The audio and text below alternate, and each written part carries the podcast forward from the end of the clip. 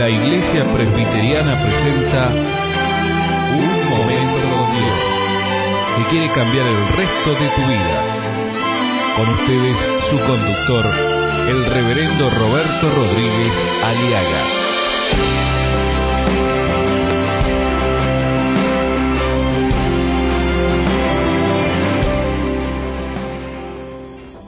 Las supersticiones. Las supersticiones o las creencias mentirosas. La idolatría. El querer pretender imaginariamente, utilizando arte, el arte, la pintura o las sabidurías humanas, pretender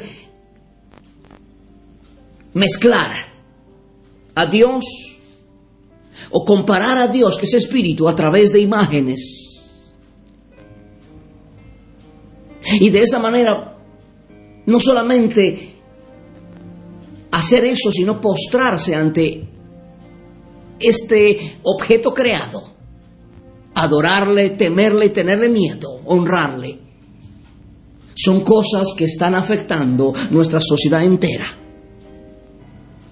La superstición y la idolatría no solo es una tonta o burda imitación del cristianismo, sino que es una de las terribles enfermedades del corazón, del alma, que están arruinando y destruyendo países, pueblos y familias e individuos, llevándolos a la esclavitud y al miedo. ¿De qué manera? Por ejemplo, si no hacemos esto, si no vamos a tal o cual peregrinación, si no llevamos tal o cual ídolo o objeto en nuestro cuerpo o en nuestro, y no la tenemos en casa, si no cumplen con tal o cual rito, mucha gente cree que les vendrá la mala suerte en los negocios, alguna desgracia en la familia. La idolatría. La idolatría está arruinando naciones enteras.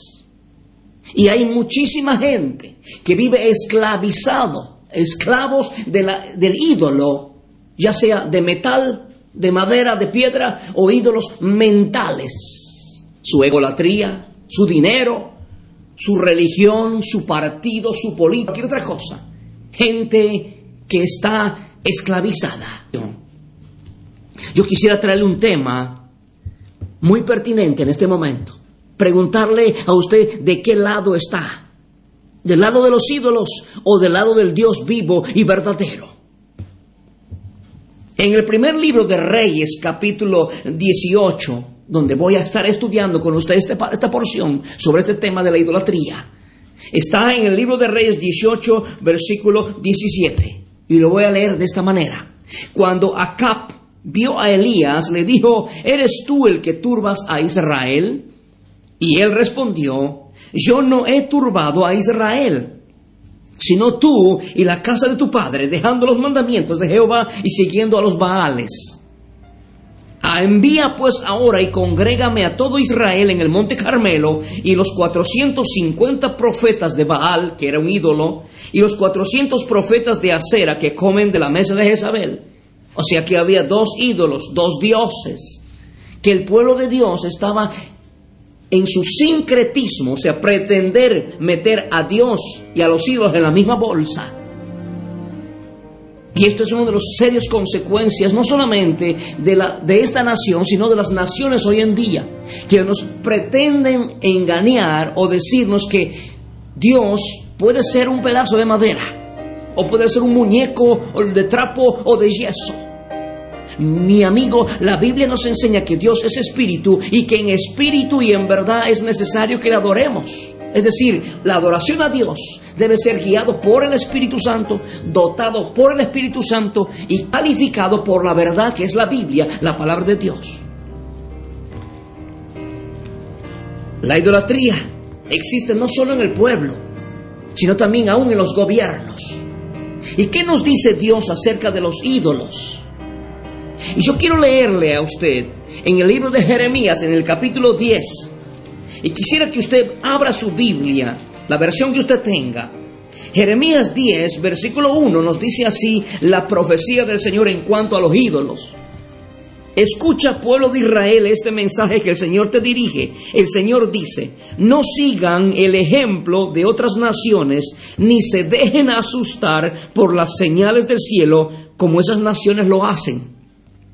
La religión de esos pueblos, o sea, las religiones que no tienen salvación, la religión sin Cristo, no vale nada cortan un tronco en el bosque. Un escultor lo labra con cincel. Luego lo adornan con plata y oro y lo aseguran con clavos y martillo para que no se caiga.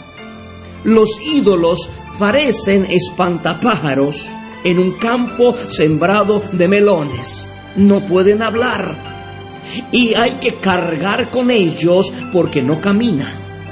No tengan miedo de ellos que a nadie hacen mal ni bien. Los ídolos son tan solo plata traída de Tarsis y oro traído de Ufaz, objetos hechos por escultores y ofebres y vestidos con telas moradas y rojas, todos ellos fabricados por hábiles artistas. Necio e ignorante es todo hombre, los ídolos defraudan al que lo fabrica son imágenes engañosas y sin vida. Los ídolos son objetos sin valor, ridículos, que el Señor en el juicio destruirá. Mi amigo, esta es una realidad bíblica de la verdad acerca de la idolatría. La idolatría, esa tonta o burda imitación que pretende unir el cristianismo con los ídolos, y que lo único que hace es una actitud sincretista, mentir y engañar a naciones enteras, familias, generaciones que viven de miedo. Hace poco recibí una, una nota de una señora que leyendo la Biblia se dio cuenta que la, el ídolo, el ídolo que ella tenía, le había decepcionado por años enteros. Y ella quería deshacerse de ese ídolo, pero tenía miedo que el ídolo lo haga daño. Porque le habían enseñado que si ella rompía o renunciaba a ese ídolo que por años, por generaciones habían sido esclavizadas, habían sido atadas y no tenía libertad de conciencia siquiera, tenía miedo que le haya una represalia. Mi amigo, los ídolos, dice la Biblia, no pueden hacer a nadie mal ni bien. Ahora, la idolatría no solo existe en un pueblo, también existe en el gobierno. Hay gobiernos y gobernados en muchos países que se prestan para la idolatría y declaran días feriados, días festivos, días de patrones de la ciudad o del país, argumentando que cumplen con una vieja tradición o costumbre de sus ancestros. Fíjese usted que el problema de la idolatría no solamente está en la, en la clase media, en la clase, en la prole o en la gente ignorante, también está en las autoridades, supuestamente las que deben dirigir un país. En el libro de Daniel, en el capítulo 5, vemos un hecho histórico real sobre la idolatría en el gobierno. Dice el capítulo 5 del libro de Daniel, quisiera que usted abra con su Biblia, busque, por eso tiene usted una Biblia ya, Fíjese usted, dice Daniel capítulo 5, verso 1, lo siguiente, que este rey, este gobernador llamado Belsasar, hizo un gran banquete a mil de sus príncipes o, sus eh, gobernantes, y en presencia de los mil bebía vino. La idolatría conduce a la borrachera y al alcoholismo. Belsasar, con el gusto del vino, mandó a que trajesen los vasos de oro de plata que Nabucodonosor su padre había traído del templo de Jerusalén para que bebiesen en ellos el rey y sus grandes, sus mujeres y sus concubinas. La idolatría también trae sincretismo religioso, pretender unir Dios con los ídolos. Y no solamente sincretismo, la idolatría produce también inmoralidades sexuales, prostitución, lascivia, adulterio y fornicación. Fueron traídos los vasos de oro que habían traído del templo de la casa de Dios que estaba en Jerusalén y bebieron en ellos el rey y sus príncipes, sus mujeres y sus concubinas. Donde hay idolatría, mi amigo, hay corrupción. Bebieron vino y alabaron a sus ídolos de oro y de plata, de bronce, de hierro, de madera y de piedra. Esto es la triste y cruda realidad de la idolatría en nuestro mundo moderno también. El cristianismo eh, no es una idolatría, el cristianismo es cuestión de fe en el Dios vivo y verdadero, creador del cielo y de la tierra, digno de nuestra adoración. Dios es un ser conocido que puede conocerse por la fe en el nombre de Jesús. Pero no es posible agradar a Dios sin tener fe, porque para acercarse a Dios uno tiene que creer que Dios existe y que recompensa a los que lo buscan. Y la única manera para conocer a este Dios de la Biblia, al que hizo los cielos y la tierra, es a través de Jesucristo, el camino, la verdad y la vida. Mi amigo, mi amiga, porque no hay más que un Dios y un solo mediador entre Dios y los hombres, sino Jesucristo, el único Dios verdadero, Jesucristo hombre, verdadero hombre y verdadero Dios, porque Él se entregó a la muerte como rescate por la salvación de todos. Esto es una realidad. Y la pregunta que hace el profeta Elías a este pueblo que había entrado en sincretismo religioso, le hace la pregunta y le dice, ¿hasta cuándo claudicaréis vosotros entre dos pensamientos? Si el Señor es Dios, seguidle, y si Baal, id en pos de él. ¿Por cuánto tiempo van a estar cambiando de Dios? ¿Hasta cuándo van a continuar ustedes con este doble juego? Si el Señor es el verdadero Dios, síganlo a Él. Y si Baal lo es, a Él deben seguirlo. El pueblo estaba en una ambigüedad. El pueblo estaba en una imprecisión y en una indeterminación, en una incertidumbre.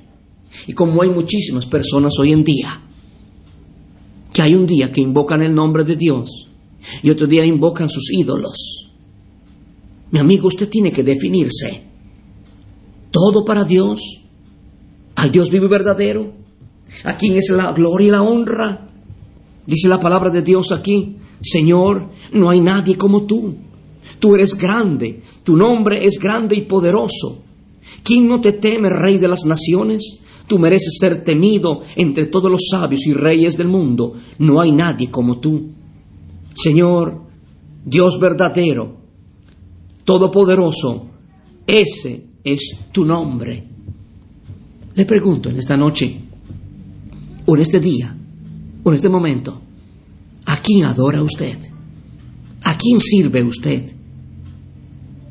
¿Al Dios vivo verdadero? ¿O a sus ídolos?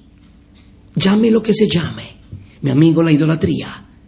Lo único que hará es arruinar tu vida, enseguecer y confundir tu alma. Ven a Jesucristo. Él es el camino, la verdad y la vida. Jesucristo es el mediador para que usted pueda conocer a Dios. No existe otro intermediario entre Dios y nosotros, solo Jesucristo. Él es nuestra esperanza de gloria.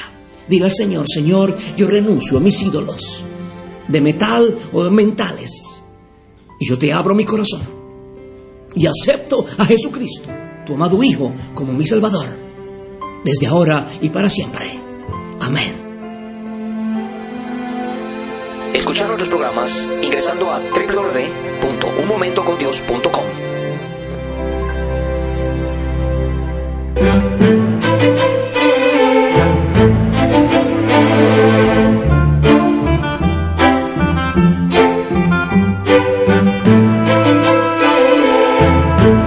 Esto ha sido Un Momento Dios, presentado por la Iglesia Presbiteriana.